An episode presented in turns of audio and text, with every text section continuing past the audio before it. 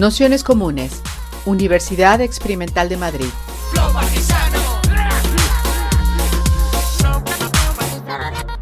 Toda la información en nuestro canal de Telegram Nociones Comunes o en nuestra web traficantes.net barra formación. Bueno, pues nada, bienvenidos, bienvenidas y bienvenidos a, este curso de, música y revuelta social que le hemos, le hemos llamado, este inicio accidentado que hemos tenido. Yo soy Pablo, que es la persona con la que habéis estado hablando, que junto a Almudena somos las personas que coordinamos estos cursos de, nociones comunes y que, bueno, pues un poco para cerrar el, año, sabéis, este es el último curso que, que, realizamos porque es el que acabará también, también más tarde. Eh, pues bueno, habíamos, habíamos planteado un, curso en el que intentásemos así, pues desde un punto de vista un poquito más ligero, abordar algunas de las cuestiones eh, políticas, las cuestiones que nos eh, preocupan, un poco echando la vista atrás, pero a través de, bueno, pues del pasado inmediato de la música, de la contracultura y cómo eso se relaciona también con la necesidad que a día de hoy se siente y se ve también muy lejos de, promover distintos modelos de, revuelta social o ideas, organizaciones, eh, un poco el revuelo este post pandemia, post 15M que parece en el que, en el que estamos eh, permanentemente eh, inmersos. Precisamente nos parecía interesante lanzar este curso y así hacemos una presentación muy, muy rápida por una, por una cuestión muy sencilla.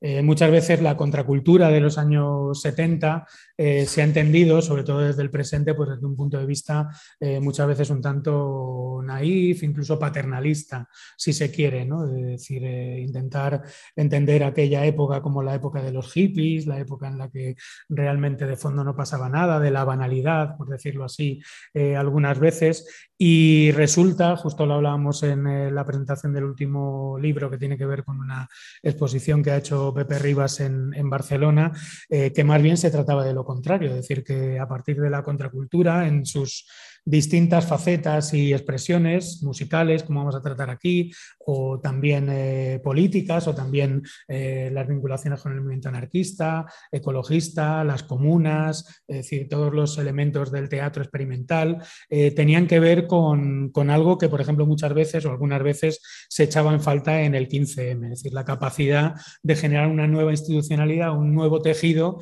cultural que fuese a la contra de no solo de la oficialidad eh, entendía como gobierno, sino de la oficialidad de, la derecha, de la izquierda y abriese eh, campos políticos, eh, la experimentación política en otros, en otros frentes. En ese sentido, el, curso se divide en dos grandes apartados. El primero tiene que ver con la presentación de la contracultura y la crisis de esa contracultura, que tiene que ver con, con la crisis de las propias instituciones de la contracultura, que empezamos con la sesión de hoy con Germán Labrador y acabamos con la, con la sesión de Patricia Godés sobre la movida madrileña, en la que le hemos pedido que nos haga un recorrido, a ver si es posible, aparte de la movida, de lo que fue la apuesta de la movida madrileña por eh, lanzar sellos autogestionados, entre muchas comillas, y cómo esa apuesta, que recordaba mucho a la vieja eh, contracultura, fue devorada y fagocitada rápidamente por las grandes divisiones comerciales de, los sellos musicales del momento y que todos y todas eh, conocemos. Pero bueno, eso es adelantar mucho. Eh, la segunda parte del curso, la, idea que tiene es bueno, pues hacer un recorrido a partir de la crisis de los 80 sobre algunos elementos como más de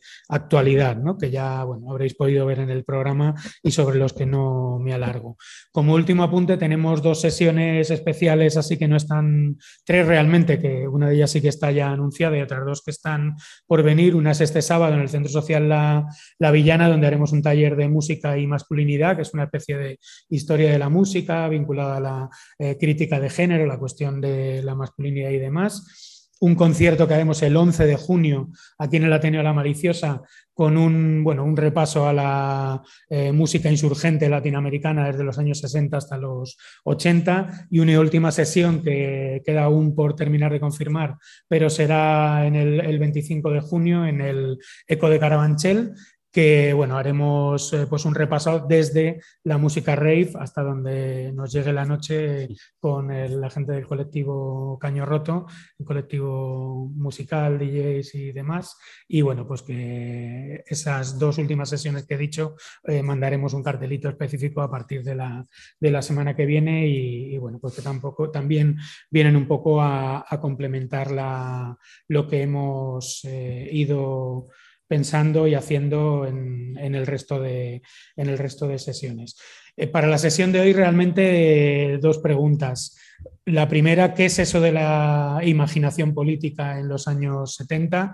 Eh, sabéis que Germán Labrador, eh, profesor, historiador, eh, ahora en el, Museo Reina Sofía, ha trabajado en profundidad sobre esas ideas de la juventud, de la transición, de la contracultura y sobre todo cómo eso tiene que ver con la construcción de una nueva imaginación política, una imaginación política radical que a día de hoy es algo que, que resulta, sobre todo en momento tan atravesado por las políticas institucionales, por las guerras culturales de partidos, por la izquierda, por la derecha, pues eh, parece que rápidamente en la cabeza uno ascribe esa imaginación política a uno u otro bando y precisamente eh, esa construcción o ese sentido eh, político, comunitario de generación de estas instituciones contra, contraculturales eran otra cosa radicalmente distintas a, este tipo de, pensamientos. En aquel momento se decía que, la contracultura eh, iba eh, mucho más allá, por supuesto, del franquismo, pero también iba muchísimo más allá de todo lo que era el antifranquismo. Y, y ahí hay un espacio de, de pensamiento político que yo creo que es eh, bien interesante de, pensar, es de donde intentamos que, parta este, este curso y bueno, pues así muy rápidamente ya le pasamos la palabra a Germán, que, bueno, como nos hemos retrasado 15 minutos en comenzar y simplemente eso, como alguna gente ha preguntado, las sesiones están anunciadas a las 7, solemos empezar a las 7 y 10, 7 y cuarto como muy, muy, muy tarde y normalmente duran en torno a dos horas, o sea, antes de las 9 solemos acabarlo. Digo porque ha habido alguna de vosotras, de vosotros que habéis preguntado, pues nada, así está la cosa. Así que adelante y muchas gracias. Bueno.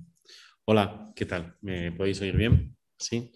Bueno, pues Pablo, muchas gracias. La verdad es que para mí es una alegría eh, estar acá en este nuevo local de Trafis.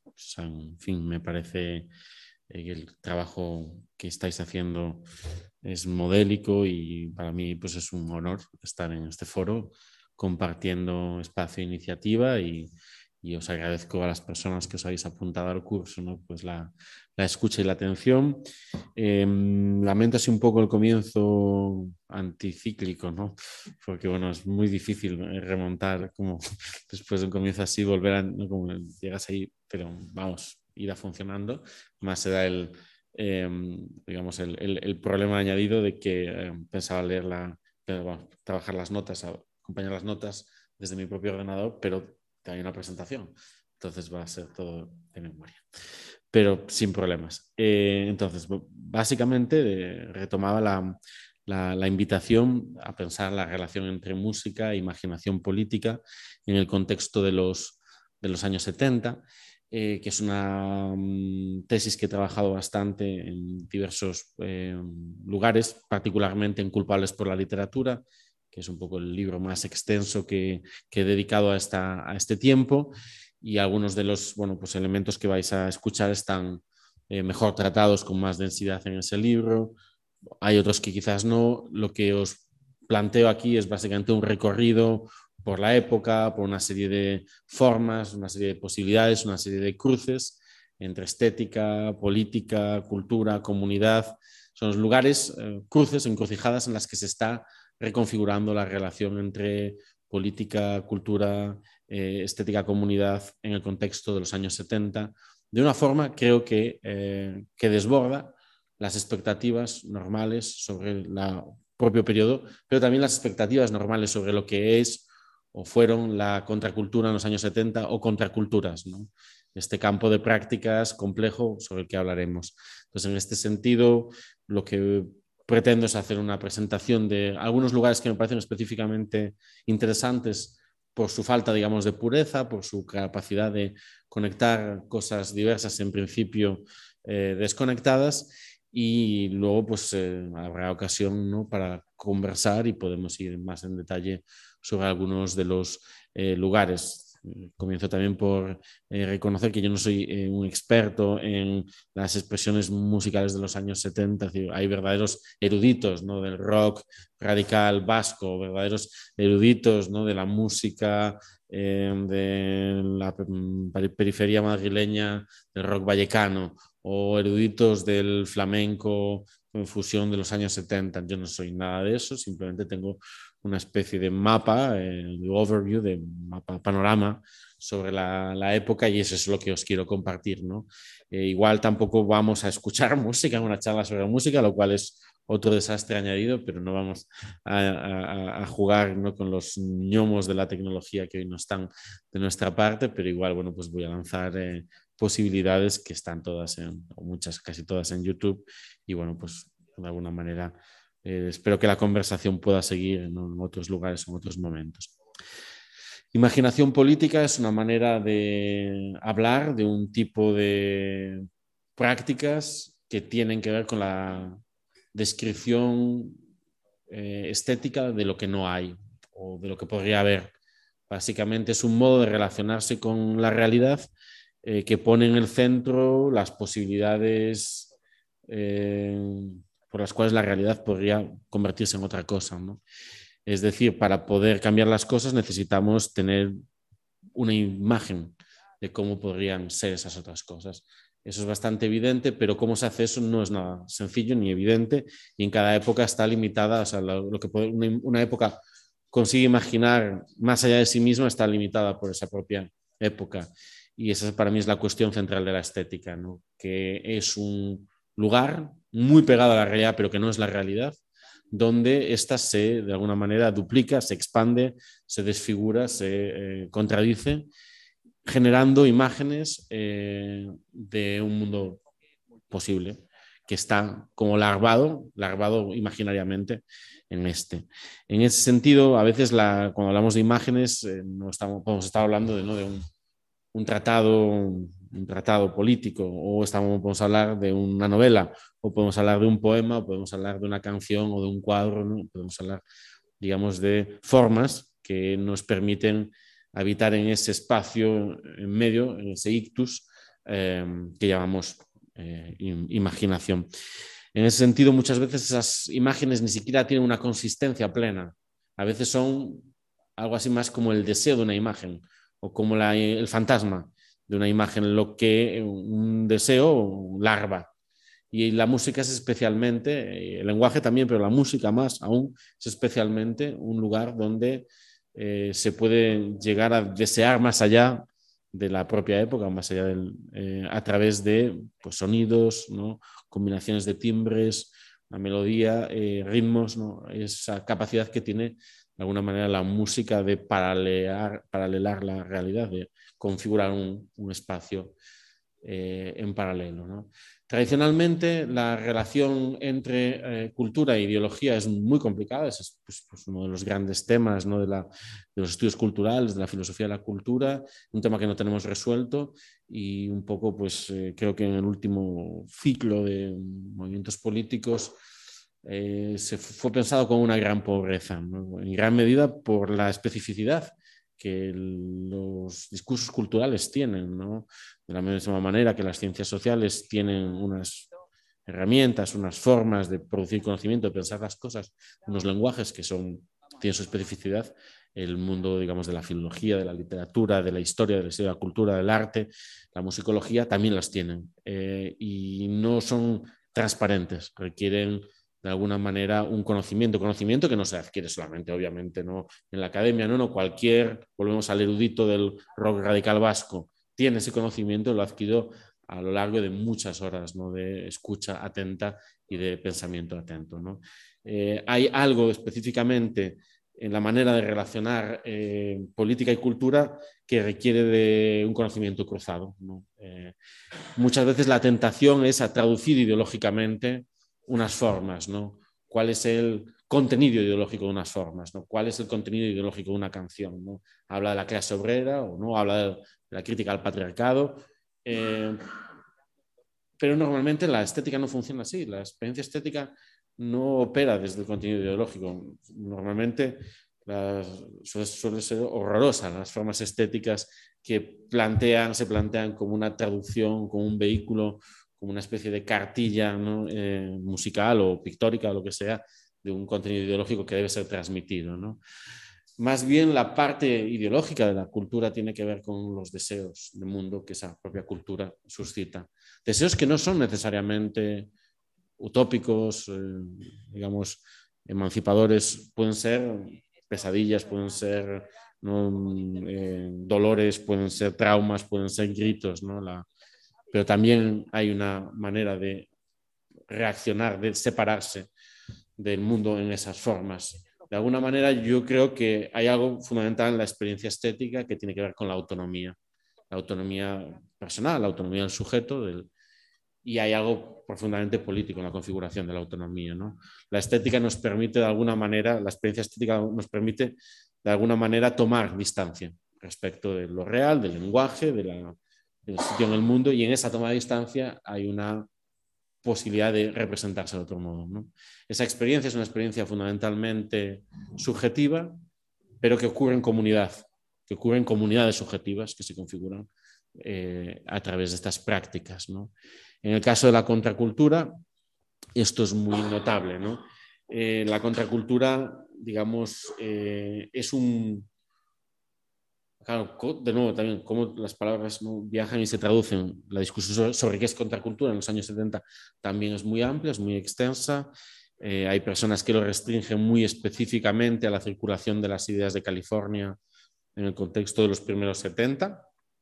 Mi manera de entenderlo es mucho más amplia. ¿no? La contracultura son todas aquellas formas de, producción cultural, en el sentido más extenso, que suceden desde en el intervalo del 68 al 86. Hay contraculturas en otras épocas, por supuesto, y en otros lugares, pero hay una especificidad en ese ciclo, un ciclo muy largo que de alguna manera empieza con los movimientos hippies, pero también con los movimientos políticos del 68, con los nuevos deseos del mundo del 68, con las ideas, digamos, de, con la manera de pensar juntas la revuelta y la revolución que el 68 trae, creo que esa es una clave muy importante sobre la que vuelvo ahora mismo, y que acaba, pues, de algún modo, principios de los años 80, en un contexto, digamos, de cierre eh, utópico eh, que solemos identificar con el tacherismo, el reganismo, el comienzo de lo que llamamos así para simplificar época neoliberal,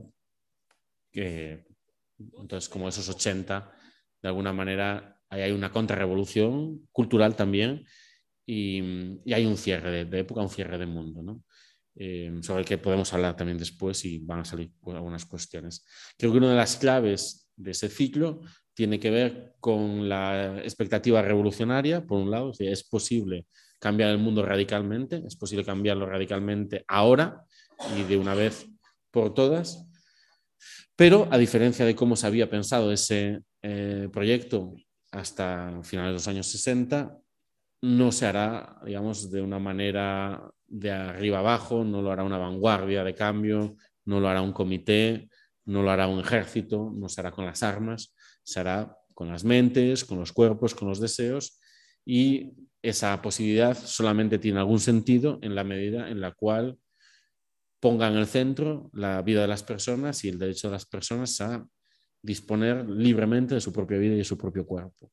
Entonces, de alguna manera, esa revolución colectiva es y tiene que ser una revolución subjetiva al mismo tiempo. Eh, y para eso las herramientas con las que esa juventud, o esas juventudes, porque hay varios ciclos también en ese periodo, harán esa, llevarán a cabo ese proyecto de cambiar el mundo y cambiar la vida al mismo tiempo, eh, pues tendrán, serán, digamos, no serán eh, AK-47, aunque para algunas minorías sí lo serán, eh, pero fundamentalmente serán nuevos sonidos, nuevas palabras y nuevas drogas y nuevas prácticas en el sentido más complejo del asunto. Y la música va a operar de una manera muy rica en todo este proceso como un lugar eh, donde sensitivamente y materialmente se da esa posibilidad. La música es ya ese sitio, la música es ya ese otro lugar donde el mundo funciona de otra manera. Y mm, en el contexto de este viaje, pues eh, un momento en el cual esto se percibe nítidamente en el contexto peninsular a principios de los años 70 es en lo que hemos llamado música progresiva. Música progresiva que consiste básicamente en la música hippie, la música que el movimiento hippie en España va a articular. Eh, pensada además como un, una posibilidad de percepción alternativa. O sea, la música no es una diversión, no es eh, solo un, acompañamiento, sino es un lugar donde la propia percepción del mundo se transforma radicalmente. Obviamente, la música eh, psicodélica tiende a ser acompañada de otras herramientas psicodélicas que hacen que efectivamente eh, pues esa percepción de la realidad cambie radicalmente. El ejemplo con el que pues, he querido empezar es este álbum de Pau Riva, Dioptría, que ya nos habla de la idea de una tecnología de la visión, una visión alterada, una visión otra, una visión más profunda. O sea, como la idea sería estamos todas estamos ciegas porque no somos capaces de ver el mundo, pero a través de esta de la música, la música como una lente de visión, una de las experiencias básicas de la, uh, del LSD tiene que ver con la sinestesia, es decir, con que las percepciones de los distintos sentidos se confunden. Vemos con los oídos, escuchamos con el olfato, ese tipo de cosas, y Dioptría está jugando con todo esto. ¿no? Luego, al mismo tiempo, a nivel eh, simbólico, eh, hay en esta generación toda una reflexión sobre la conexión profunda, mítica con el Mediterráneo, el Mediterráneo como espacio, digamos, donde es posible redescubrir lo pagano, lo indígena, lo, fundacional, que en este caso pues tiene que ver eh, con una relectura ¿no? este, este niño, es un niño Dios, es un niño Jesús, es un niño Buda también, ¿no? y de alguna manera la posibilidad de un nuevo renacimiento, de conectarse con esa especie de niño cósmico que permite una especie de renacimiento eh, de la vida. Al mismo tiempo hay un juego muy sutil, bueno, no sé si sutil, pero eh, pasó desapercibido a los sensores eh, con esa tipografía que recupera la bandera tricolor. ¿no? Entonces hay algo también de conexión con una memoria libertaria, una memoria republicana, en la contracultura, que es una, pues normalmente hemos tendido, digamos, unos estereotipos sobre la contracultura, es que es rupturista respecto al pasado.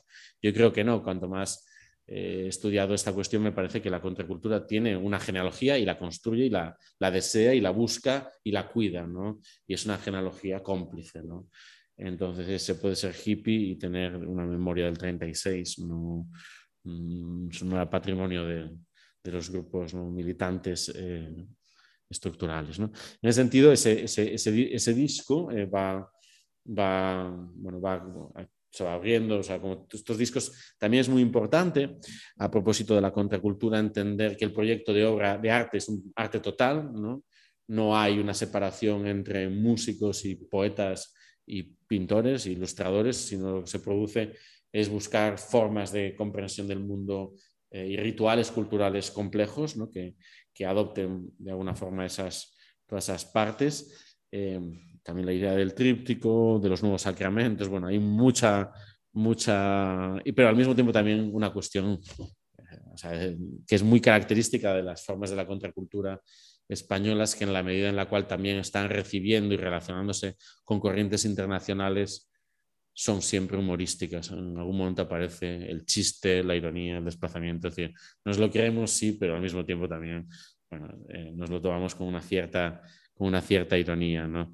Y, eso se puede ver muy claramente en las propias ilustraciones de los discos. ¿no? Eh, hay todo un universo a principios de los años 70 de esta música progresiva eh, que, sucede fundamentalmente en el contexto catalán, y balear, eh, pero no solo, digamos, van apareciendo grupos de música progresiva prácticamente en toda la geografía, muchos de ellos luego desconocidos. ¿no?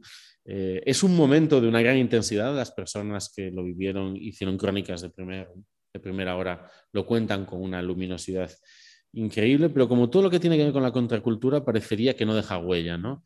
Como que son, o sea, la, historia musical de, los, de la contracultura en los años 70 son como fogonazos aquí, allí, allí, y lo difícil es irlos trenzando, ir trazando aquellas, digamos, hilos que van conectando unos con los otros que me parece que existen, ¿no? Y no solamente entre ellos, sino, como digo, con otras formas de expresión cultural, eh, literaria, eh, artística. Este es el caso de eh, la relación entre Gómez de Liaño y Carlos Oroza, que crean a principios de los años 70, desde la experiencia de Ibiza, eh, este libro que se llama El Encar, que se publica en una editorial contracultural gallega, que tiene mucho que ver con el cómic, y de alguna manera aparecen las puertas de la percepción, las ventanas de la percepción, como lo que es ya una referencia desde los Doors, ¿no? como la idea de con Huxley, ¿no? que hay que abrir unas nuevas puertas de la percepción. Y eso se hace, eh, se lleva a cabo no solamente como un testimonio que tiene que ser contado, sino que el propio libro tiene que incorporar esa otra forma, ¿no? Y lo hará pues introduciendo partituras, fotografías, disolviendo la propia forma poética, construyendo alambiques, ¿no? Eh, trenzados, en algunos casos eh, con un diálogo con tradiciones sufís, eh, árabes, ¿no? que de alguna manera van a poner la palabra suelta, la palabra expandida sobre la página. ¿no? Entonces, por un lado tenemos esto del Mediterráneo, tenemos ¿no? como todo este universo de cómo la contracultura sirve también para volver sobre formas de misticismo antiguo y politizarlas en el contexto de los años 70. Y por otro lado tenemos la mirada, o sea, la mirada hacia Oriente, la mirada hacia Occidente, que es California, ¿no? Y de alguna forma, pues claro, la península del Mediterráneo queda un poco en el medio en ese viaje que muchos norteamericanos van a emprender eh, huyendo en algunos casos de la guerra de Vietnam eh, o de otras, de otras demonios de su época eh, hacia, hacia, lo, hacia lo oriental desde California, ¿no? Y es muy significativo eh, que, sin embargo, también podemos contar la historia al revés, ¿no? Podemos preguntarnos por los linajes ibéricos de la contracultura californiana. ¿no? Hace cuatro o cinco años ah, se hizo un documental bastante interesante sobre eh, Sender, Ramón Sender Barayón, que fue el hijo de Ramón J. Sender ¿no? y uno de los fundadores de la psicodelia eh, norteamericana. Exiliado él con su hermana eh, después de que su madre fuese asesinada durante la guerra civil, eh, crecerán en un contexto de exilio muy complicado, con un padre ausente en California, y resulta que en el año 66 eh, nos encontraremos a Ramón Jr. con unos colgados de la Tape Foundation en San Francisco que van a organizar el famoso Trip Festival, que como su propio nombre indica, consistía en tres días de música electrónica, de lo que todavía no sé si se llamaba música electrónica, pero que es el germen de lo que va a ser la música electrónica y eh, drogas expansivas. En esa especie más de bandera que obviamente está haciendo un dislocamiento de la bandera japonesa, con todo lo que eso significa después de la Segunda Guerra Mundial en el contexto californiano, ¿no? como el miedo a los japos, ¿no? Eh, pero claro, eh, y al mismo tiempo es el, nuevo sacramento, ¿no? el, ácido, pero al mismo tiempo es la onda eléctrica.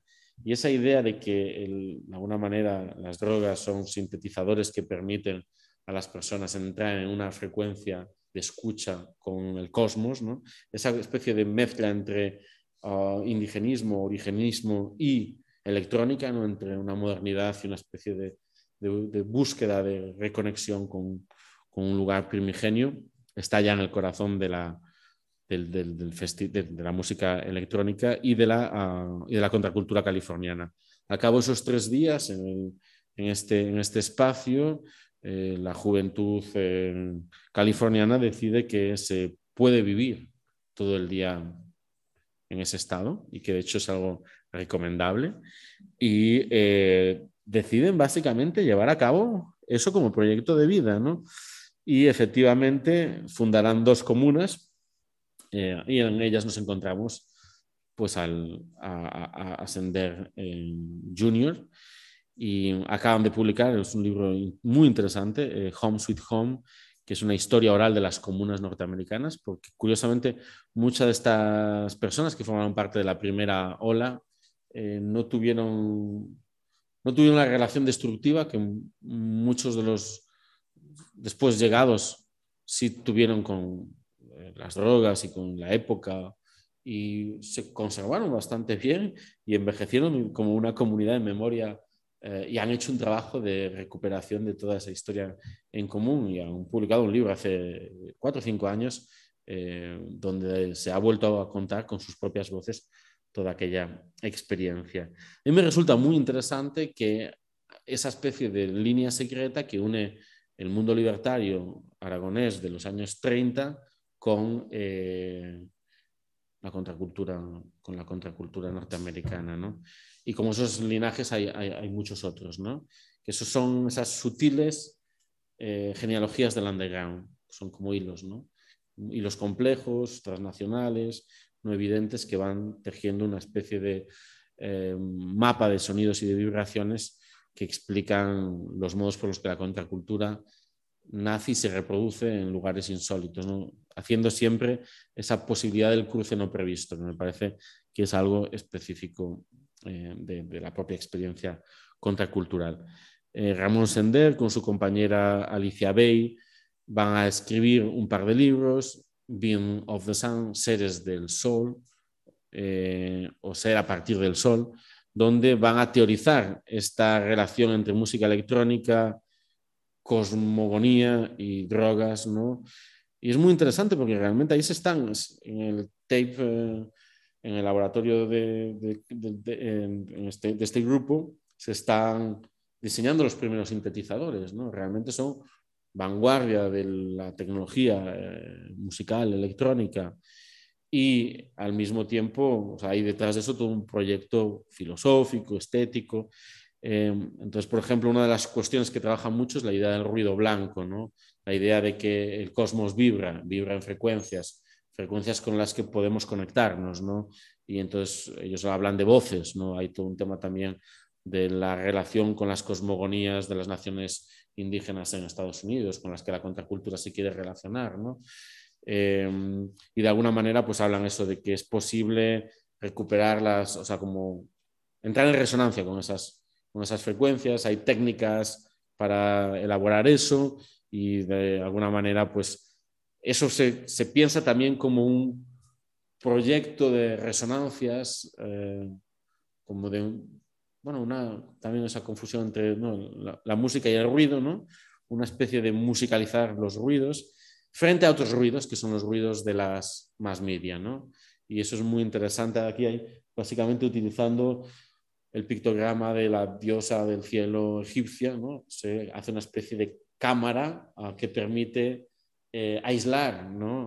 Eh, los medios de comunicación masivos, desinformación de la ah, sociedad de masas norteamericana y reconectar con una especie de sonidos originarios que atraviesan el cosmos. Entonces estas ideas están, son también prácticas, prácticas se vinculan con prácticas de meditación, de ayuno, de, yoga, solar, cosas también bastante perturbadoras muchas veces, eh, quiero decir, del tipo... Eh, pues eso, ¿no? Eh, yoga solar que consiste en básicamente mirar, en mirar al sol fijamente, puesto de ácido. y, y, eso, pues, o sea, como, en fin, o sea, como que hay todo, todo, todo un universo de cosas que pues uno nos explica muy bien cómo, cómo en fin. Pero eh, en medio de todo este universo, eh, de, de, alguna manera, donde la música tiene que ver con esa especie de meta realidad, de conexión eh, compleja y profunda con el cosmos, en una de estas noches, no días de, de, yoga, de yoga solar, Ramón Jr. escucha en el viento una voz familiar, que es la voz de su madre, que le habla en castellano, lengua que él no entiende, a pesar de haber sido su lengua materna, y le dice, mira, hijo mío, estoy enterrada en una fosa común en Zamora, eh, tienes que venir a desenterrarme. En ese momento, Ramón Jr. tenía eh, apenas veintipico años y no tenía ni idea del destino de su madre. No, él no sabía, obviamente sabía sin saber. Él era un niño eh, muy pequeño y lo tenía, tenía todos los recuerdos de una manera bloqueados y ahí surge esa especie de mensaje, mensaje sónico, metasónico, y a partir de ahí va a tardar como 10 o 12 años, pero a principios de los años 80 va a venir a, Zamora en compañía de su nueva compañera, que es una mujer de origen judío y es la única que habla español de los dos. Entonces será esta judía descendiente de sefardíes la que acompañará a Ramón en su viaje de vuelta a Zamora y la que hable eh, con las mujeres de la familia, que serán las únicas que están dispuestas a transmitir la historia que está detrás del sonido. A mí me parece como que hay algo muy interesante. Como que hay una, o sea, primero llega el sonido y luego llega la memoria. Y en ese viaje que lo va a contar en un libro fascinante que se llama Muerto en Zamora y que constituye, creo que era en 1988, el primer eh, texto de eso que luego llamaremos 20 años después o 15 años después, recuperación de la memoria histórica. Eh, en ese intervalo, o sea, el, viaje de Ramón Sender marca el antes, el principio y el final de la contracultura en Estados Unidos y en España. Entonces, me parece que es como una manera muy bestia de poder enmarcar todo este, este momento y este movimiento. Otra de las imágenes con las que os quiero eh, invitar a, pensar en esta relación entre cultura, música y, utopía en el contexto de los años 70. Eh, la encontraremos en el año 76, no, perdón, 75, creo que siempre me confundo, 75, eh, creo que fue en el 75, en el carnaval del 75, me parece que si no son 76, en Santiago de Compostela en el mm, manicomio de Concho. Concho es un poco como la casa de los locos de, Compostela y tiene una historia, una historia como institución fascinante de 150 años, eh, pero en el contexto de los años 70 era un lugar terrible, ¿no? las condiciones en las que los reclusos eran tratados eran durísimas, el hambre, ¿no? la sociedad, la violencia institucional.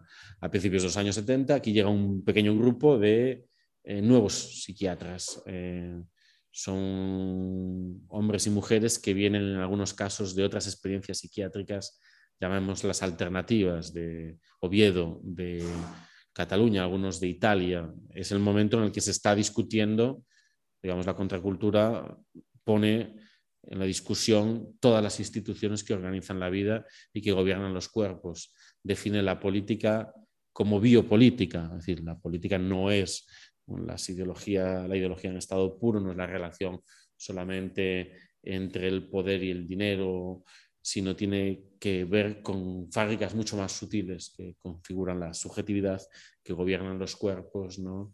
y de alguna manera lo que pone en discusión son las instituciones, llamémoslas invisibles, o sea, la escuela, eh, la fábrica, sí, pero también la cárcel, el manicomio, la familia, como lugares donde se está configurando la posibilidad de la política, ¿no? la posibilidad de la vida en común. Y en este sentido, la idea es, eh, o sea, los proyectos de emancipación se van a pensar también específicamente a propósito de estos lugares, ¿no? con la definición con la crítica de la institucionalidad psiquiátrica va a llegar la crítica también a la supuesta locura o a la supuesta normalidad, o por lo menos la historización de esos procesos como procesos institucionales, ¿no? como procesos legales en un momento donde eh, la represión franquista también está discutiendo qué significa la normalidad o la anormalidad eh, con una nueva legislación eh, a partir del año 70 enfocada específicamente en nuevas formas de disidencia, que ya no son la militancia política con carnet, sino tienen que ver más bien con la configuración de comunidades alternativas, de formas de vida comunitaria eh, diferentes, disidentes. ¿no? Entonces, de repente, como que son hábitos de consumo de drogas o hábitos de vida en común los que van a ser legislados como eh, problemáticos, ¿no? como como disidentes y de alguna forma medicalizados. ¿no? El franquismo empezará a incorporar una parte de las formas de disidencia de los 70 a través de las instituciones psiquiátricas. ¿no? Entonces, en ese contexto donde están junto con las viejas formas de la locura, asociadas en muchos casos, en el caso eh, eh, de Concho, muy claramente a la marginación social en el rural, eh, llegan las nuevas formas de locura vinculadas, digamos, a los hábitos juveniles de los años 70. En medio de esos dos procesos, un pequeño grupo de antipsiquiatras, vamos a llamarlos, de psiquiatras críticos, van a poner en marcha una experiencia de dos, tres años en el manicomio de Concho, una experiencia asamblearia eh, en la cual configurarán una asamblea eh, como órgano de organización de, la vida en el psiquiátrico, asamblea en la que participan médicos, eh, cuidadores y enfermos, todos ellos con derecho a voz y voto y al mismo tiempo eh, dividirán todas las tareas. O sea, había una, una, escala ¿no? que hacía que pues, unas personas limpiasen, otras estuviesen encerradas, otras, digamos, dijesen, dictasen lo que había que hacer allí. Y de alguna manera todos los médicos empezarán a participar de los turnos de limpieza del, eh, del espacio, igual que los propios internos que participarán en el acondicionamiento del propio espacio. Estas mismas técnicas, digamos, de autogestión de la propia reclusión las pondrá en marcha muy poquito después la COPEL, por ejemplo, durante las huelgas del 76, donde lo que de alguna manera los propios presos lo que reivindicarán es ser los dueños de su prisión, ¿no? Eh, poderla organizar a su antojo, ¿no? En ese sentido. Y ahí hay, bueno, esa ya es otra discusión. Pero, y otra de las cuestiones, por ejemplo, claves, eh, tenía que ver con la aplicación de la represión, ¿no? Había también una jerarquía entre los viejos psiquiatras y las enfermeras o los jóvenes psiquiatras. Entonces, los viejos psiquiatras eran los que recetaban los electroshocks, los jóvenes psiquiatras o las enfermeras eran las que los aplicaban. Entonces, en la asamblea se decide que aquel que receta, digamos, medidas eh, represivas o terapéuticas bestias, tiene que ser responsable de aplicar aquella misma violencia que recomienda. De alguna manera, una especie de, bueno, asumir en primer, en primera persona las consecuencias de las propias decisiones. Entre otras muchas cosas que están teniendo lugar en este espacio. Eh, estas experiencias que se están dando en varios lugares al mismo tiempo, hemos pensado durante mucho tiempo que tenían un origen francés o italiano, pero hoy en día, al ir más atrás, nos encontramos con una figura fascinante, como la, de, como la del psiquiatra francés Tosquelles, que en los años 30 va a poner esas mismas prácticas en funcionamiento en un contexto catalán que tiene que ver con la propia cultura libertaria que va a desarrollar en la Francia de posguerra a través del exilio. Ahora mismo en Barcelona hay una exposición dedicada a este personaje, Francés Tosquelles, y en el otoño vamos a tener en Reina Sofía una, exposición específica alrededor de este personaje fascinante, Tosquelles, que de, alguna manera ya anticipa... ¿Sí? no, perdón. Eh, no, no, pensé que tenías una pregunta. Eh, em, si alguien, pues sí, pues sentidos libres de, interrumpir, por favor. Entonces, este personaje eh, es fascinante, de nuevo, para volver a pensar las genealogías ibéricas de la contracultura. En gran medida, la contracultura para muchas cosas es un viaje de vuelta por el que retornan desde fuera ¿no? ideas que habían sido reprimidas en contexto de la guerra civil y del franquismo, pero que habían tenido un desarrollo previo. O sea, hay una, una contracultura en los años 30 que de alguna manera se reactiva por cauces muy complejos y muy a veces sutiles en los años 70.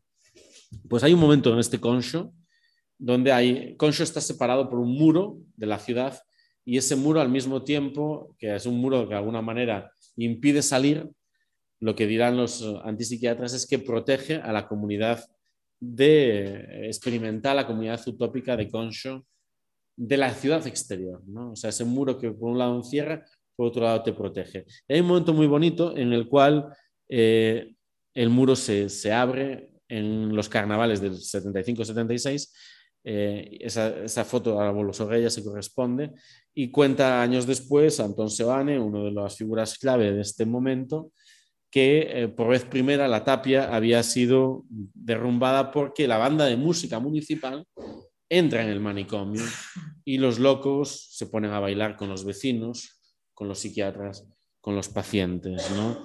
Eh, dice, por vez primera aparecía la sociedad civil, el pueblo, los que vivían del otro lado, de manera que llegó un momento en el que no estaba bien definida la línea de la estricta normalidad. Ya no se sabía quién era cada quien. Pacientes que llevaban años encerrados, simplemente encerrados, de pronto se apoderaban de los jardines, bailando en la acumulación de seres variopintos, jugando ciegos a la piñata, y esa es la foto que se corresponde ahí, es la piñata, em, jugando ciegos a la piñata o sintiendo que estaban vivos de nuevo. Era la transgresión en estado puro, ya que nada malo pasó, no hubo ningún incidente, bastaba con tanta alegría. Siempre el que tiene miedo al desorden prefiere que algo salga mal, ¿no? Fue un día de esplendor sobre la hierba y sobre los empedrados, ¿no? Ahora es la memoria construida muchos años después, es un texto del 2016, pero donde hay esos elementos que de alguna manera no, hay que recuperar, eh, la música, la fiesta, la comunidad de los anormales, una especie de las alianzas extrañas entre distintas formas de, anormalidad ¿no? Eh, y la posibilidad de una especie de alegría, ¿no? de reencuentro con la alegría que define la posibilidad de configurar una comunidad más allá de la, o sea, la contracultura cuando se socializa, ¿no? cuando, se cuando sale de alguna manera de esos muros y ahí se configura una especie de imagen posible de una sociedad nueva que no por casualidad coincide justamente con el momento de la muerte de Franco. ¿Qué es lo que sucede a continuación? Una serie de periodistas locales emprenden una campaña eh, orientada obviamente políticamente contra estos psiquiatras. Eh, les acusan básicamente de tener relaciones sexuales con las internas, entonces el gran escándalo de los psiquiatras que tienen sexo con las supuestas locas. Y eh, a partir de ahí, esta campaña malintencionada, de infamias una detrás de otra, manipulando ¿no? si drogas, que si manifiesto comunista, eh, y van a configurar durante varios años, varios años, no, varios meses, esta campaña hasta que la policía directamente va a detener a estas personas y va a haber un proceso que ellos mismos contaron en distintos momentos. Hay buena bibliografía sobre el caso. Bueno, esta es la banda de música de Santiago, o sea, como que tampoco, o sea, no, no nos imaginemos a los dos entrando en el manicomio, ¿no? Estamos más bien hablando de esto, pero eso es lo que me parece especialmente interesante, ¿no? O sea, como ese encuentro entre ¿no? la banda de música municipal de Santiago y los antipsiquiatras y los vecinos, los locos del pueblo. Entonces, ¿qué sucede? Pues que hay, bueno, la típica solución transicional, ¿no? A los psiquiatras más consistentes, más radicales, los mandan fuera y se propone a una de las personas que pilote un concho ya socialdemócrata, eh, una experiencia, digamos, en medio, una especie de vuelta, suave vuelta al orden, ¿no? pero digamos con un espíritu democrático que eso es una cuestión, digamos, clásico, que es lo mismo que va a pasar con la COPEL, que es lo mismo que va a pasar con todas las rupturas transicionales, que de alguna manera ¿no? entre, la, o sea, entre la ruptura y el viejo orden, pues aparecerán los reformistas que también formarán parte de la primera ola de ruptura. ¿no? Los reformistas estaban en la ruptura. Eso, eh, no siempre en todos los casos, pero en muchos casos es, es, es así. ¿no? Eh, ¿Y qué sucede en este momento? Pues que estas personas pues, también pierden su trabajo, pero se transforma en qué? En músicos, en músicos eh, folk, ¿no? Entonces, este propio Anton Seoane pues, va a convertirse en uno de los grandes investigadores de la música folk gallega que va a aparecer en este momento ¿no? con una agrupación Milladoiro, igual que es el gran momento de la eclosión de, del, del folk, no solo en Galicia, pero también en Galicia, conectado con un imaginario celta, Festival de Ortigueira, se construyó en todo este momento. Entonces, como que me parece que hay algo fascinante en esta especie de conexión de investigar la manera alternativa de relacionarnos con la locura, con la salud, con la curación y la búsqueda sobre las raíces de la música propia. Y hacer eh, todo este trabajo en una perspectiva que combina lo local y lo internacional, la antipsiquiatría de Basalla y eh, la experiencia histórica del manicomio de Concho, la música folk de Santiago y la música celta del Atlántico. O sea, esa especie de búsqueda que vuelve hacia atrás para reactivarlo en el presente. ¿no? Como que otra de los eh, estereotipos sobre la contracultura, vuelvo a insistir, tiene que ver con la ruptura. ¿no? Y a mí me parece que no es la ruptura exactamente lo que está operando, sino una manera nueva de relacionarse con la tradición en clave emancipadora. Em, vamos a dejar aquí a nuestros amigos de Milladoiro para hablar de nuevo de un espacio, una colección que para mí es clave para entender cómo funcionan las músicas contraculturales justo en ese mismo momento, año 76-77, que es la colección de los juglares. Probablemente hayáis visto libros de esta en Júcar, ¿no? que es una de las múltiples editoriales eh, que van a aparecer en este momento de libertad de publicación. Y en esta colección se van a dar cita eh, con gran eclecticismo formas musicales que en teoría estaban separadas en la época. Eh, algunas de ellas tienen que ver con la digamos, música eléctrica, con la poesía eléctrica anglosajona y con la conexión más específica con las contraculturas de los 60. Otras tienen que ver con la música política latinoamericana de los 60 y 70, y luego aparecen aquí estas figuras ya propiamente eh, ibéricas de la canción protesta de los cantautores, que hoy llamaríamos cantautores. Pero de alguna manera los cantautores pueden convivir con los Rolling Stone en un mismo dispositivo editorial que apunta a un mismo universo de público. ¿no? Probablemente no siempre sea la misma persona la que se compraría el libro sobre Atahualpa Yupanqui y el, libro sobre mm, Pink Floyd, o sí, la verdad es que no lo sabemos, no lo sabemos. Por lo menos eh, había un proyecto editorial de hacer ver y hacer eh, pensar esos, esas músicas como parte de un mismo universo. Es muy importante además que esos textos acompañaban biografías y en el caso también canciones, ¿no?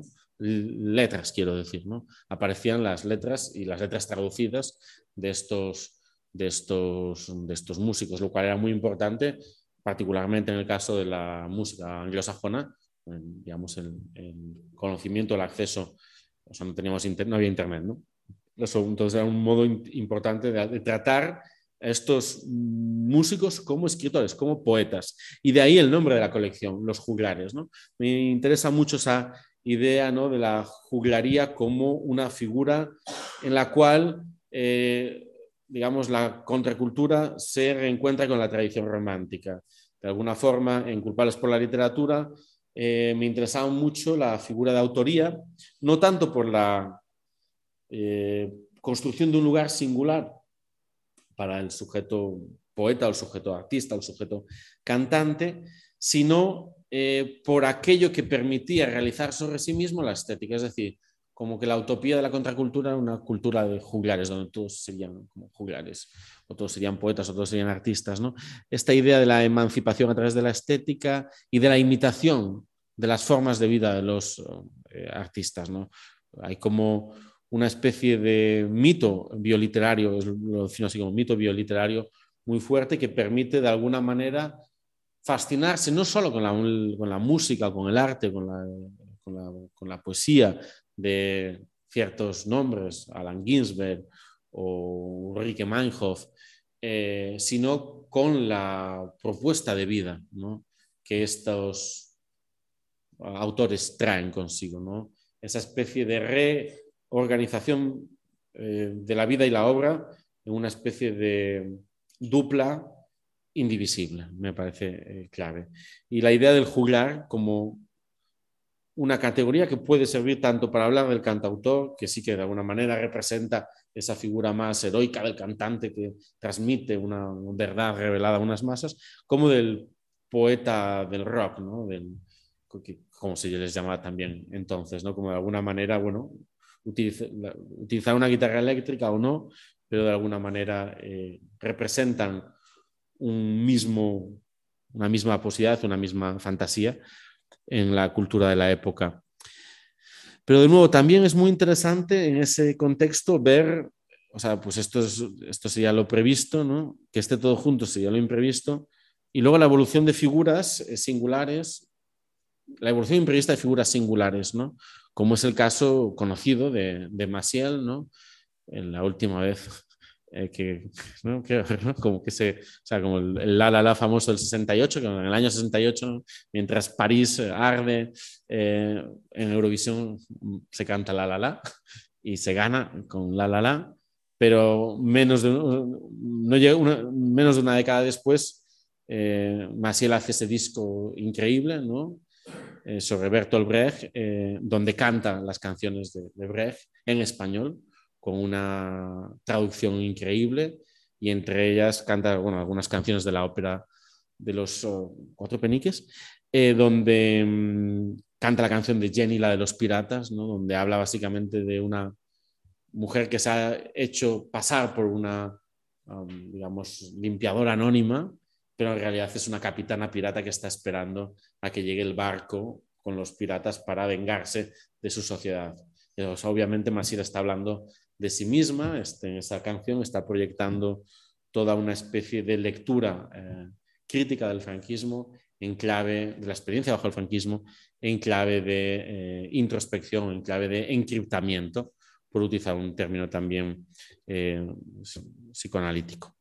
Y en este sentido, algunos de los grandes críticos de, culturales de los 70, como es el caso de Vázquez Montalbán, hablarán desde esa perspectiva del propio folclore franquista, de lo que hemos llamado folclore franquista, de las formas musicales más inmediatamente asociadas al folclore del franquismo, como podía ser la copla, la copla española. Eh, Montalbán plantea eh, en una educación sentimental que era uno de los pocos espacios públicos donde cabía negociar de manera implícita una experiencia de disidencia. Es decir, que aquellas canciones que parecerían estar hablando ¿no? de sumisión o, o, religiosidad, en realidad estaban expresando un duelo, por ejemplo, ¿no? de las mujeres republicanas que no podía ser nombrado de otra manera, ¿no? O estarán de alguna manera eh, ¿no? expresando eh, el amor humano a través del lenguaje de la religión y otro tipo de operaciones de ese estilo de desplazamiento. Pero lo que me interesa es la posibilidad en el contexto de los años 70, ¿no? o sea, frente digamos, a esta idea de la ruptura con una música, con un folclore, con una tradición popular eh, franquista por la contracultura, ¿no? es la posibilidad simplemente de relacionarse con ello desde otro sitio. En el momento, esto nadie eh, ha encarnado mejor esta posibilidad eh, que el universo de Ocaña y de sus amigos, ¿no? el, mundo, digamos,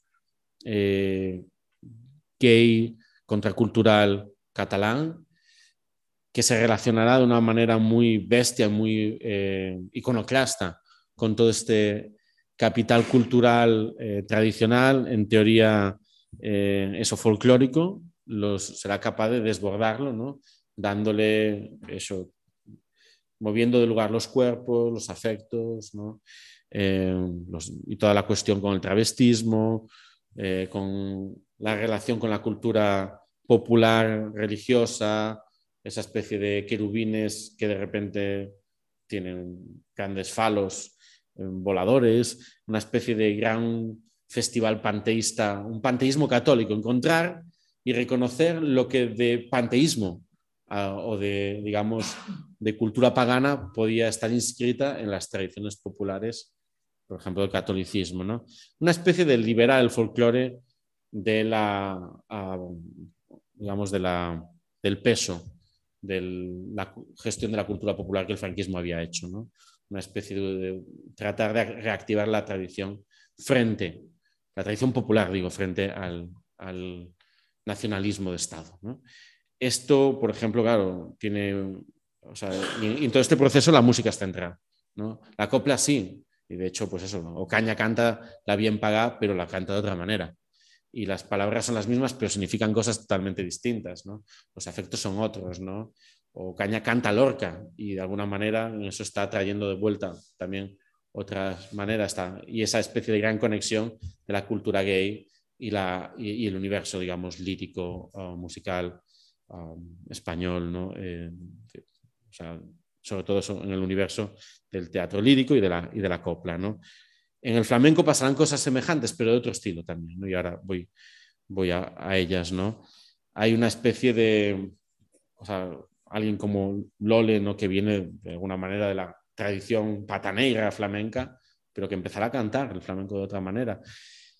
Y habrá también toda una innovación, descubrimiento, um, rearticulación de las letras, donde las pues, palabras volverán a cargarse políticamente, incluso palabras muy, eh, muy digamos, cotidianas como día o como alba, ¿no?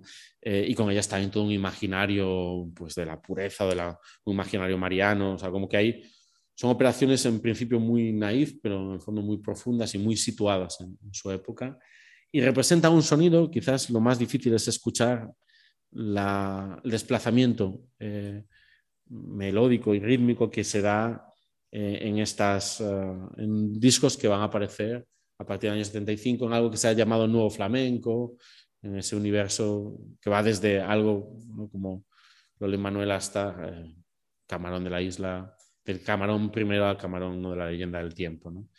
con el que acabaremos, de hecho.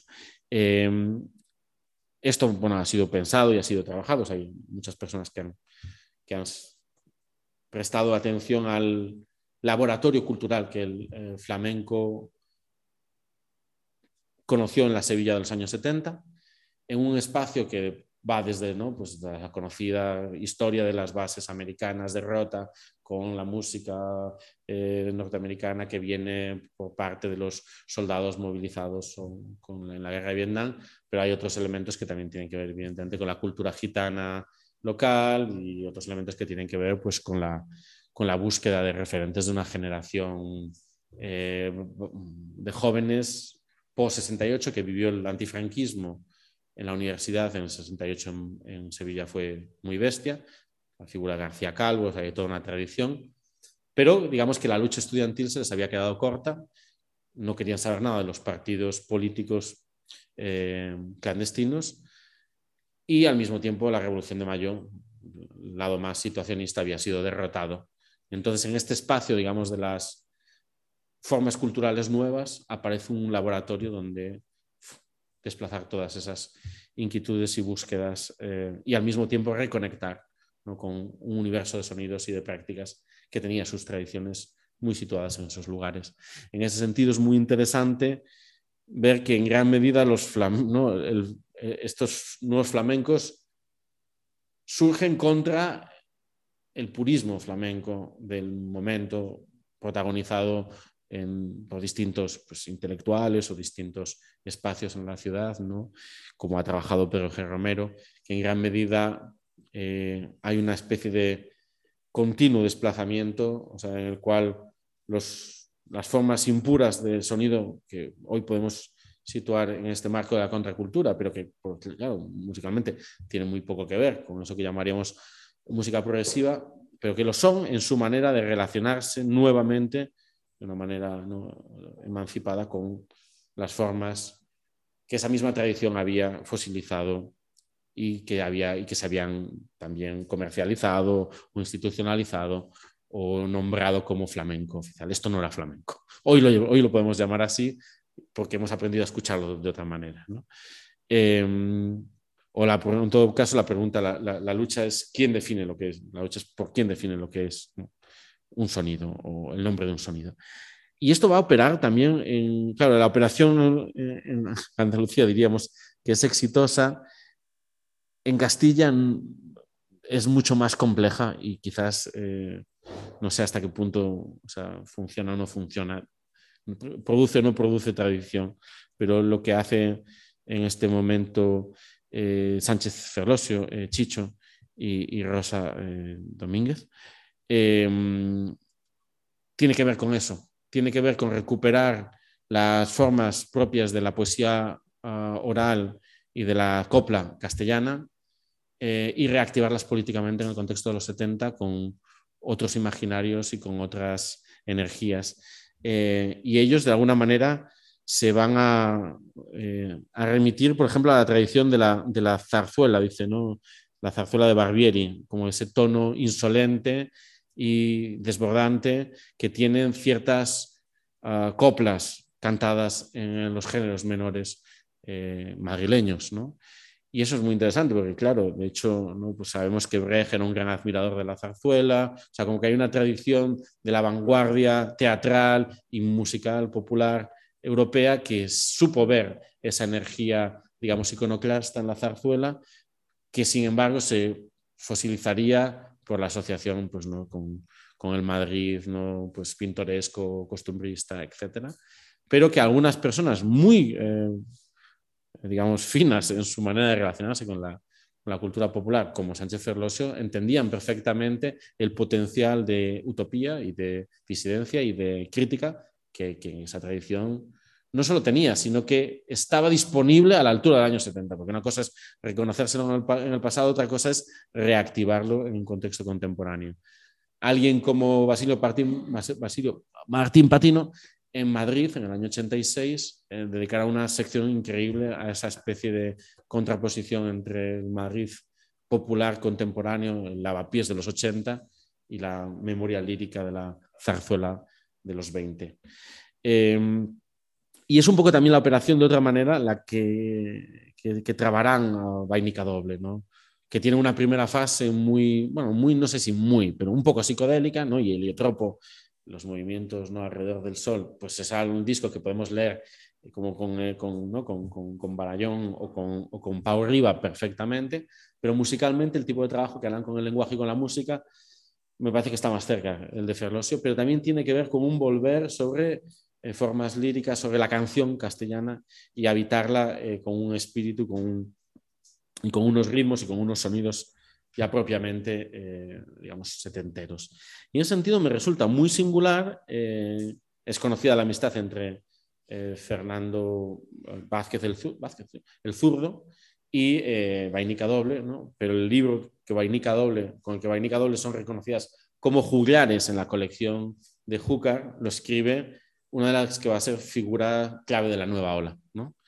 Lo cual nos vuelve de nuevo a complejizar las supuestas diferencias eh, ¿no? como rupturas que hay entre distintos momentos melódicos, distintas apuestas eh, musicales en el contexto de los 70. En esa misma colección salen estos dos libros eh, que están trabados. ¿no? Eduardo Olivas es muy amigo del zurdo, a su vez es muy amigo de Vainica y el zurdo escribe este libro y Eduardo Olivas, intelectual clave en la, contracultura española y, figura central del universo underground eh, poético, político y musical madrileño, escribirá este libro en el año 76, muy temprano, que es el libro que, un Alaska, eh, le volará la cabeza cuando ella tiene, no sé si 14 años, y descubre gay rock, y ahí le llega todo un universo que es el de la música rock norteamericana, pero también el del glam, es decir, la posibilidad de combinar nueva energía eléctrico-musical y eh, pues, prácticas eh, de emancipación sexual, ¿no? referencias queer, tacones, maquillajes, ¿no? toda esta cosa del disfraz.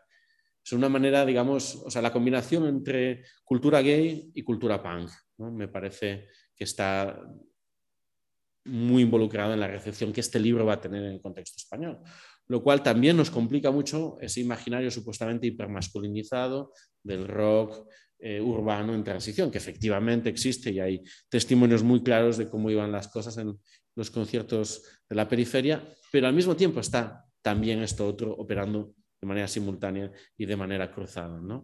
Em, y en este sentido, este libro pues, es muy interesante, es fundamentalmente una puesta al día en tiempo real, es, llama sobre todo la atención lo temprano de la fecha y lo vio informado que estaba eh, sin haber estado nunca en el contexto eh, norteamericano, pero tenía perfectamente noticia de cuáles eran, ¿no? de qué había pasado con la evolución después, digamos, de la segunda, en el, en el Ecuador de los 70 con, con, la música, con la música rock y particularmente también hay una parte, una sección sobre David, David Bowie y sobre eh, Lou que son muy, notables. ¿no?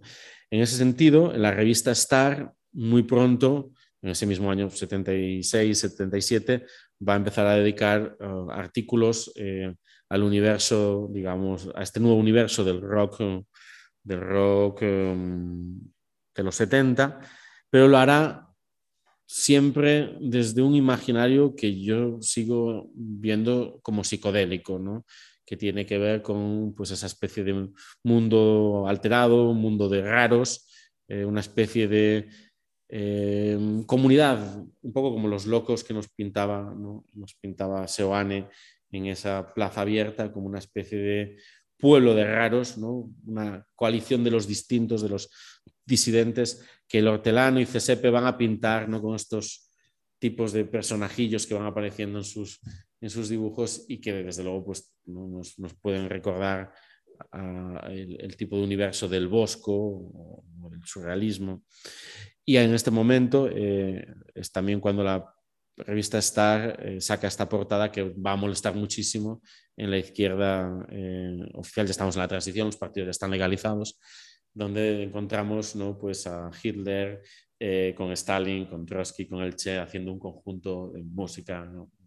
Están tocando la música de, la época. ¿no? Obviamente esto era una provocación, de la misma manera que el, el punk se va a apropiar ¿no? de la simbología fascista como un modo de denunciar quiénes son los fascistas de la época, ¿no? como de disociar símbolos y posiciones políticas y de, alguna manera performar que la identidad no pasa, eh, no, pasa por, por, la lectura de un código de señales fosilizado, sino que la política tiene que ver con, con, las, con la forma de vida, ¿no? con la forma de vida en el tiempo. Eh, y de alguna manera, pues, eh, pero al mismo tiempo como me parecía como, esta portada también está diciendo que el lugar de la política revolucionaria ya no es ¿no? el partido político, sino es la banda de rock, ¿no? es eh, el nuevo partido político, es, es, es, es la agrupación uh, musical. Y en ese sentido también nos advierte sobre, o sea, de alguna manera, esto es un poco lo que sucede cuando la izquierda tradicional se, asocia, se, acerca a la contracultura, esta especie de incapacidad de encajar, ¿no? de tíos, quitaros el disfraz, cambiad el chip, estamos en otra cosa. ¿no? Iba un poco por ahí, yo creo que la, la, la portada sentó fatal, fue, escandalosa en el momento. Y en ese mismo momento, pues claro, van apareciendo, pues eso, lo que decíamos, el tema de la estética del punk, este Salvador Costa se va a Londres justo en el verano en el que el punk estalla y se vuelve con un álbum de fotografías increíble eh, que supone, digamos, en tiempo real, o sea, no, no había, internet, pero no hacía falta, eh, en tiempo real todo un imaginario de las nuevas formas de vestir, de estar en la, en la ciudad postindustrial y del nuevo conflicto eh, que el punk trae, ¿no? Entonces, con estos, con estos mimbres y, con el, y con el mito de, del Lou, de, de Lou Reed, su mítico concierto en, en, Madrid, va a configurarse una cultura punk, sui generis, eh, española, que va de alguna manera a seguir actualizando las mismas búsquedas y rupturas del, de la contracultura anterior en el tramo final, de, final de, los, de los 70.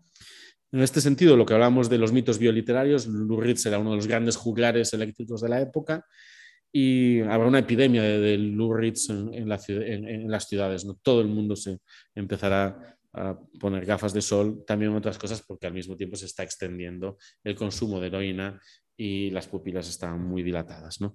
Entonces aquí tenemos a, a compañía de figuras eh, importantes también, Blanca Uría, Cucha Escobar, eh, de la contracultura, el primer libro, ¿no? El primer libro publicado, no, el segundo libro publicado de Arribas, Empalador, aparece todo el tema de los vampiros, el imaginario vampírico. Los vampiros tienen que llevar gafas de sol para que no les dañe la luz del sol. Son criaturas que viven por la noche. De alguna manera, el vampirismo como metáfora de la heroinomanía y luego también como lo que llamaríamos Contrafigura, contrafigura del, del, del, junkie. O sea, si el junkie será el estereotipo que desde los medios de comunicación se va a configurar sobre esta nueva juventud progresivamente marginada y eh, marcada por sus hábitos de consumo, pues el, no lo sé, no ser contraculturales se representarán a sí mismos como poetas del rock o como vampiros o como otro tipo de figuras. serán capaces de darse una propia figura eh, en este momento, por lo menos, a finales de los años 70.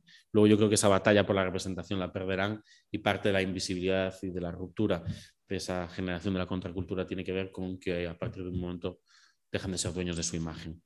Eh, pero en este momento todavía lo son.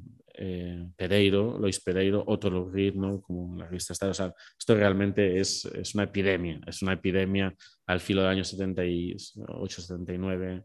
Aquí tenemos a, Pepe Sales, eh, también con una foto bastante interesante, hay una especie de tensión entre la, utopía política de la izquierda legalizada en la transición, los murales del PSUC, en las...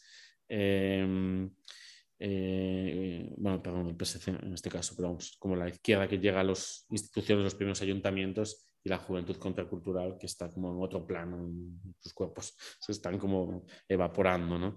Y hay un momento, que esto lo analizo en el libro, eh, como ese momento en el cual la izquierda contracultural, la izquierda biopolítica y la izquierda alternativa, la izquierda política, se tocan, ¿no? se tocan brevemente en, el, en la primavera del 77. Y hay este cartel eh, de lo que fue una agrupación básicamente de sectores que venían del trotskismo y otros sectores de la izquierda marginal que intentan hacer una especie de frente amplio. Eh, pero lo interesante del, digamos, del FUT, que es el Frente Unitario de Trabajadores, eh, que no va a tener representación, son estas agrupaciones que inicialmente no son legalizadas para las elecciones del 77 porque son republicanos y porque son, van en contra, digamos, de los grandes consensos institucionales de la, de la transición, pero a última hora básicamente les dejan existir, hacen unas listas a toda velocidad y, y no tienen éxito. Eh, porque eran unas elecciones nacionales, ¿no? Eh, pero eh, lo que me interesa es la poética del cartel, lo que propone el cartel, ¿no? que es esta especie de baile, de baile de chotis, ¿no? entre Marx y una trans, ¿no? esta especie de baile entre la tradición del marxismo, leninismo y las nuevas políticas del deseo de la contracultura, con el fondo de la banda de música municipal, ¿no? O sea, como que son ese, ese, trinomio, ¿no? O sea, la banda de música de toda la vida, o sea, como la cultura popular, la música urbana popular viva y esta especie de baile imposible pero hermoso, ¿no? Entre eso, el viejo patriarca de la lucha revolucionaria y los nuevos cuerpos monstruosos peligrosos sociales del deseo liberado post-68.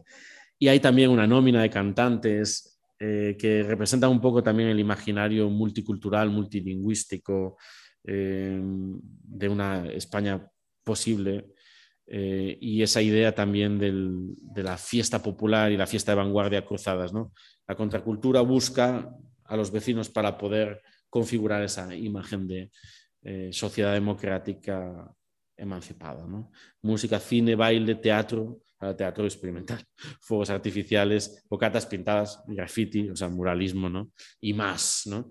Es interesante porque aunque el food pues, es una experiencia que no va mucho más allá de la primavera del 77, eh, de mayo del 77 en Madrid, hay otros ejemplos, como es el caso de Rompente, que es un colectivo gallego eh, fundamentalmente organizado alrededor de Vigo, pues a partir de este mismo año básicamente va a tener distintos hitos. Eh, se constituirá como tal a partir de este momento. Su, ciclo 77-83 es el ciclo de la contracultura más o menos.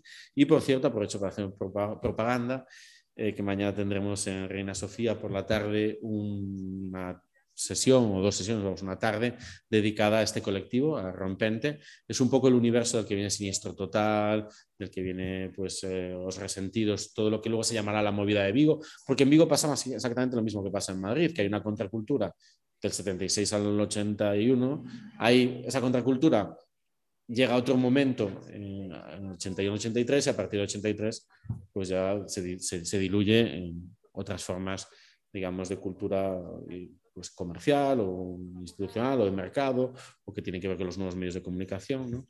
Pero los ciclos se repiten y no se repiten, o sea, no son casualidad. Esto más o menos la historia va pasando con los mismos cortes, con variedades locales en todas partes. ¿no? Eh, aquí, ¿qué, ¿qué, ocurre en esta? ¿Qué, ¿Qué, es lo que pasa en Vigo? Pues hacen en el año 79 una especie de primera fiesta libre de la cultura en Vigo. Es interesante que la hayan llamado fiesta libre de la cultura y no fiesta de la cultura libre. Eso me parece muy interesante. ¿no? Eh, y es una romería, que es, digamos, pues la fiesta popular, la misma estructura de la fiesta tradicional, pero se trata de liberar la fiesta de las, ¿no? de las trabas que el propio franquismo le había, le había impuesto, de la vigilancia. Eh, y pues ahí vienen cantautores, pero también vienen el Circo de los Muchachos. ¿Qué es el Circo de los Muchachos? Bueno, pues no, es un colectivo de jóvenes, básicamente vamos a decir huérfanos, que, es, que que viven en una especie de ciudad utópica como la ciudad de Pinocho, de los muchachos ¿no? sin padres en Ourense y tienen su propio dinero. Es una especie de falansterio que consigue crear un cura raro bajo el propio franquismo y estos muchachos lo que hacen es circo. Y, eh, todavía, bueno, esto es una historia fascinante de cómo también hay formas de contracultura que pueden vivir bajo la propia dictadura y de repente llegan, también les pasa un poco lo mismo que a los locos, se cae el muro de, la transición y buscan estos jóvenes que han vivido con una especie de circo, un falansterio, buscan su, su, espacio en el mundo. ¿no? Y hay pues poetas que vienen de la tradición ¿no? de, de, la izquierda nacionalista de la UPG, es un poco básicamente Ribatasuna, la voluntad, querría haber sido algo así como Ribatasuna en Galicia, pero bueno, obviamente la, era más también otra fantasía, em, y poetas y pintores y em, eh, cerámica popular, la de Sargadelos, que también tiene que ver, o toda esta especie de cruce, o sea, como que la contracultura es un espacio donde la vanguardia puede dialogar con la cultura popular. Pues esa es un poco la, utopía política, eh, que se da en distintos momentos y distintos lugares, ¿no? Y ahí pues, pues vemos a los, ¿no? pues eso, un poco el, el ambiente ¿no? de, de, de, circo, de, pintura, de mural que hay en ese lugar, esos libros de poemas. Y en este mismo contexto, ese diálogo entre pues, lo mismo ¿no? de la eh, música eléctrica, electrónica que busca la conexión con el universo eh, pagano, pues aquí vemos ¿no?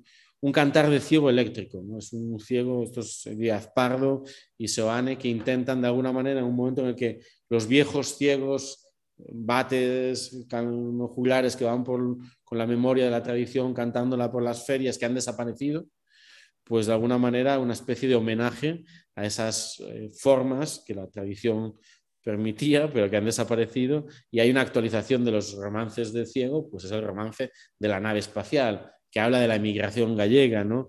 Pero, eh, o por ejemplo, este famoso burro estereofónico, que es un poco traer el sound system que está apareciendo justo en este momento en el universo neoyorquino y que luego va a ser la cultura del hip hop en los años 80. ¿Qué tal si el burro rural, ¿no? que también está desapareciendo en este momento, se le dota del sound system? Y esto es lo que hace eh, José Ruibal en una obra que se llama El burro, que es una obra sobre, en realidad, eh, quien sobre la privatización de la palabra y la, combinación, o sea, y la, necesidad de democratizar la palabra eh, en, el contexto de la democracia. Y esto se hará pues, en una carpa vanguardista en la sede de Sargadelos en, en, Ocastro. ¿no? Esto mismo está pasando, esta especie de diálogo entre contracultura, tradición, eh, y, diálogo emancipador se está dando también en País Vasco eh, en el proyecto de Miquel Laboa de los Lequeitíos, que va a activar de una manera muy bestia a nivel formal, a nivel o sea, ruidista, dadaísta, eh, letrista, va a tomar fragmentos de lengua, los va a cruzar, va a producir una especie de canto gutural para hablar, por ejemplo, del dolor eh, incorporado de Guernica. Él tiene también una historia muy bestia, familiar, con Guernica, con una, hermana muerta, me parece recordar. Em, o sea, como que de alguna manera eh, sale, sale, una, o sea, sale a partir precisamente, digamos, de esta eh, situarse eh, en la memoria las nuevas formas estéticas totalmente rupturistas, casi hoy muy difíciles de oír. O sea, en la época, digamos, el público contracultural eh, tenía una gran capacidad de aguantar experimentos. Hoy nos cuesta más, nos cuesta más, pero es fascinante este, los lequeitíos eh, de la BOA y, eh, y, lo harán con una, toda una poética de la memoria. Al mismo tiempo, el propio La BOA y otra, otros músicos vascos recuperan, recuperan o inventan la chalaparta, que es supuestamente un instrumento prehistórico ¿no? Que puede funcionar perfectamente con los nuevos sonidos de, alguna manera de vanguardia. ¿no? Eh, volvemos sobre Siniestro Total, en este famoso LP, eh, donde se da ese gran poema, poema, da, poema punk, que es el gran poema punk de, de, del punk español, que es Nocilla que merendilla, ¿no? que tiene un videoclip maravilloso donde se ven las colas del hambre y del racionamiento, mientras ellos simplemente gritan lo que era la sintonía del anuncio de nocilla, que fue, digamos, la pasta nutricional con la que se alimentó masivamente a los niños del desarrollismo, que por otro, que por otro lado tiene también un círculo colonial a propósito de, de, dónde viene el cacao, pero bueno, eso ya es otro tema. Entonces, estos niños comiendo en las colas del hambre y mientras tanto los, los punkis vigueses gritando nocilla que merendilla, nocilla que merendilla, es la merendilla que nos gusta más. ¿no? Eh, esta especie de eh, como capacidad de desplazar eh, a través de las técnicas vocálicas del, del, punk un lema publicitario para inscribir a través de ahí todo un, trauma no nombrado de una historia de miseria, pobreza que se, que se pone, que, que, que es revisada, ¿no? que es revisada públicamente en este momento justo antes de que de alguna manera eh, pues, eh, hagan esta especie de, disco eh, complejo, donde de alguna manera los, los, los, jóvenes punkis e iconoclastas gallegos se presenten como los miembros del comité central, con una pancarta que a su vez los propios jóvenes de Rompente habían sacado en la fiesta de la la fiesta nacional gallega, digamos el 25, de, el 25 de julio, habían ido a la primera fiesta legalizada de la nación gallega con esta pancarta rusa, ¿no? como de alguna manera a los propios nacionalistas serios y comprometidos les miraban como diciendo de dónde han venido estos marineros de Leningrado, ¿no? mientras cantaban canciones del Volga. ¿no? Entonces, esto es un poco como esta, de nuevo, un poco la cuestión de la ironía, o sea, el punk eh, gallego desde luego, pero yo creo que no solamente, el punk es ibérico, eh, será punk, pero además será, será español en esa manera de ser irónico, ¿no? Tendrá ese plus de, bueno, lo vamos a hacer, pero no nos lo creemos, ¿no? Como eso, Dios salve al lendakari, ¿no? No es un chistulari, ¿no? O sea, un poco, y que eh, al mismo tiempo, si esto replica, ¿no? Dios salve al consejero, ¿no? y pues eso se ve en la propia pancarta, ¿no? De, o sea, la propia portada de Siniestro Total replicando London Calling, pero con una gaita, ¿no? En vez de la guitarra eléctrica es la gaita gallega la que se rompe contra, y en ese romper la gaita es también un poco esa misma idea de emancipar el sonido de la gaita de sus dueños, de su, digamos, del propio franquismo y de, y, de, y de, ese cierre, y de ese cierre melódico que el franquismo ha impreso eh, y esto, pues en, cada lugar ocurre de manera diferente. ¿no? En el sur, el imaginario que se, que se pone en funcionamiento es el, el, universo islámico, el mundo árabe, el Mediterráneo, la conexión bereber. Y Miguel Ríos, pues, pues sí, cantará eh, Escucha, hermano, la canción de la alegría, pero tres años antes está tratando, está conectando, digamos, con lo que sería el andalucismo emocional, ¿no? Eh, y, de nuevo la psicodelia, o sea, este es probablemente el, disco, más raro de, Mike, eh, La Huerta Atómica, donde de alguna manera volvemos al mismo tipo de representación del cuerpo expandido de la contracultura de los primeros 70, pero en el universo ecologista de finales de la década, ¿no? Y ahí son canciones, es una especie de utopía retrofuturista de un mundo atómico que la música puede de alguna manera restañar o curar. Y ahí, por supuesto, ¿no? el caso de Los Hijos del Agobio de Triana, un disco que produce un colectivo, ¿no? en el contexto de las Vallecas, pero bueno, aquí estamos hablando con expertos del asunto, ¿no? Eh, de las Vallecas, del Valleca Ciudadana de la Transición, pues un grupo de chavales y chavalas se, se, se, nombra a sí mismo a partir de un disco y empiezan a existir como colectivo ciudadano. ¿no? O sea, eso me parece que es un gran ejemplo de cómo la bioliteratura ¿no? produce produce comunidad, ¿no? A partir, digamos, se identifican tanto con el, con el disco que son capaces de, de, de empezar a existir como, como, como, tal. Un poco esa cosa que en el 15M hablábamos, ¿no? De los sujetos colectivos, pero que ahí todavía, digamos, había un, un poema, una canción, un, una obra que, que, podía producir mundo, no solamente un eslogan, ¿no? una frase, ¿no? Eh, y la conexión entre, por ejemplo, ¿no? Eh, los, los, el local de los hijos del agobio y otro, otro de estos templos interseccionales de la contracultura, como es la propia vaquería de la calle Libertad, donde se va a dar toda la actividad de la banda de Moebius y donde vuelven a coincidir, igual que en Rompente, igual que en el manicomio de Concho, músicos, activistas, delincuentes juveniles, eh, psiquiatrizados, disidentes, derrotados, eh, poetas, y ahí se van a dar eh, cita algunas de las figuras que vienen de, de las primeras horas de la contracultura y algunos de los que luego sean jóvenes de la movida, de grupos como eh, Glutamato Yeye y, otros. ¿no? Eh, Jaime Noguero es una figura clave porque de alguna manera él hace el ciclo completo y es capaz de transmitir una experiencia también de la derrota, pues de la llegada del pan, la prevención sobre la cuestión de la heroína muy tempranamente. O sea, de alguna manera es capaz de empezar a hablar de las derrotas del underground cuando una nueva generación se incorpora a la contracultura con la sensación de invulnerabilidad. ¿no? Y ahí está también, en esa misma editorial, la banda de Moebius, que se edita alrededor de la vaquería, pues el zurdo va a publicar música moderna que de alguna manera se ha considerado... Ah, son ya las nueve, vale. Pues nada, eh, pues lo, cierro muy rápido. John Lennon en el año 81 se muere y se considera que el, movimiento contó la muerte de John Lennon como el final de la contracultura y la banda de Moebius publicó a toda velocidad un libro para contar esto. Luego está el tema de la heroína y del SIDA y como esta especie de estos Pepe Sales que cuando sabe, se entera que, tiene el SIDA se pondrá una cruz en el corazón para marcar digamos, su sentencia de muerte.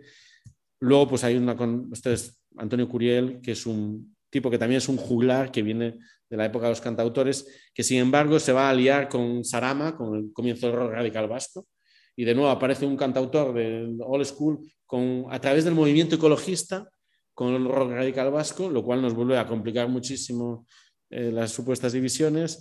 Y, y, quería acabar contando, pues eso, como pues una canción que cuenta el final de la contracultura, como La Polla Records, ellos dicen mierda y nosotros amén, que empieza gritando eso de lo llaman democracia y no lo es, y 20 años después, lo que era el comienzo de una canción que contaba el final de una época, sirve para abrir una época nueva. ¿no? Entonces, esos son viajes de la contracultura y una acción un colchón de un desahucio donde se escribió un pedacito, un verso de, esa canción increíble. Y ahí lo dejamos. Muy bien, muchas gracias Germán. Yo creo que ha estado bien, bien completo. Y nada, como hemos empezado casi media hora tarde, pues claro, hemos acabado también bastante tarde, nos hemos alargado. Pero bueno, en el caso de que haya alguna pregunta o tal, pues aquí no, no nos cansamos fácilmente. Eh, cuando os mande el audio, os mandaré también por lo menos cinco o seis discos de los que ha citado, porque como sabéis, tenemos la sesión del sábado y luego tenemos otra sesión el 26, con lo cual hay una semana entre medias que se puede, se puede escuchar lo que, lo que, habéis, lo que habéis oído ahora en versión con el, con el disco puesto. Así que no sé si hay alguna, alguna cuestión.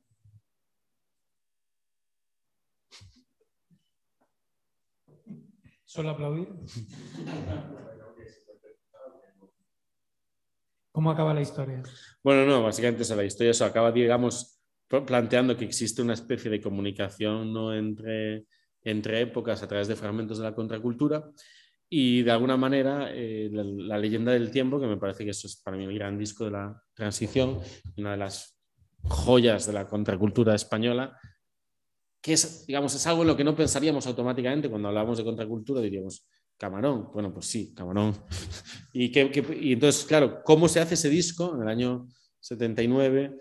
Eh, en una alianza entre músicos eh, de varias generaciones que han estado haciendo experimentos distintos, algunos de ellos como Kiko Veneno, que luego van a tener su propia evolución. O sea, son jóvenes de tres generaciones distintas, algunos vienen de la vieja contracultura, otros vienen como el propio productor Pachón, otros vienen, digamos, de la generación más de los 70, otros van a ser, digamos, jovenzuelos de lo que va a ser la movida. En esa alianza se construye una especie de pueblo musical en el cual se van a ensayar distintos ritmos a lo largo de una serie de días. Las letras, la melodía de la leyenda del tiempo es un poema de Lorca, o sea, la letra es un poema de Lorca de Así que pasen cinco años. Así que pasen cinco años fue un poema que no se llegó, una obra que nunca se llegó a representar porque había sido escrita, eh, o sea, una obra de temática biopolítica muy bestia en términos de emancipación del deseo y del pensamiento del deseo como deseo político, que no pudo ser representada en su época porque hubieran matado directamente a, los actores que lo hubieran hecho. La escribieron en el año 31, cinco años después, así que pasan cinco años, eh, matan a Lorca, ¿no? y de alguna manera Esto tiene que ver con, un elemento profético que no, yo no llamaría profético, digo, simplemente Lorca era un gran analista de su época. En el otoño del 35 está escribiendo una obra de teatro, la comedia, la comedia sin título, se quedó sin acabar y él mismo dice que no puede acabarla porque eh, lo está pasando muy mal escribiéndola. El segundo acto se interrumpe con el bombardeo de Madrid por aviones alemanes, otoño del 35. ¿no? Un año después, o sea, simplemente, que es, era un, profeta, no, simplemente, digamos, un analista poético de su época, ¿no?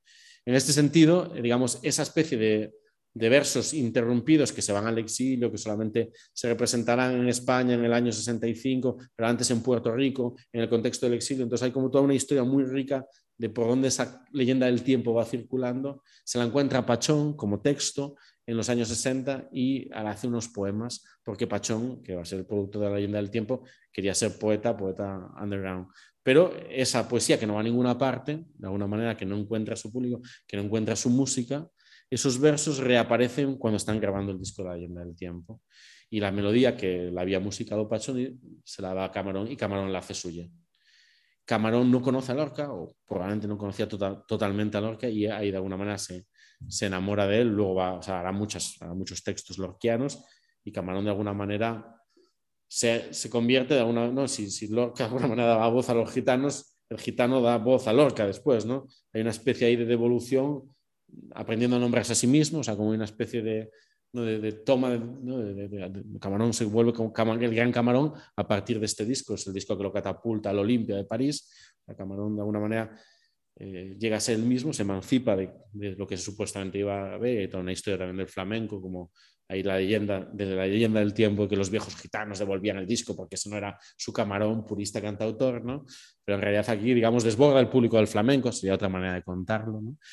Eh, y lo hace en esa especie de diálogo con Lorca, pero lo interesante es que la canción central, el, tiempo va, el sueño va sobre el tiempo flotando como un velero, habla precisamente de eso, el sueño es la estética, el tiempo es la historia, ¿no? entonces de alguna manera la estética va sobre la historia flotando como un velero. ¿no? Nadie puede abrir semillas en el corazón del tiempo. Es decir, que la relación de la imaginación política con la historia es justamente esa, de estar nunca, coincidir, siempre como irla flotando y en ese irla flotando, pues ir permitiendo esos, diálogos emancipatorios entre presente y pasado que son centrales, como intentaba mostraros, a la contracultura y a sus sonidos. Y ese sería un poco el wrapping.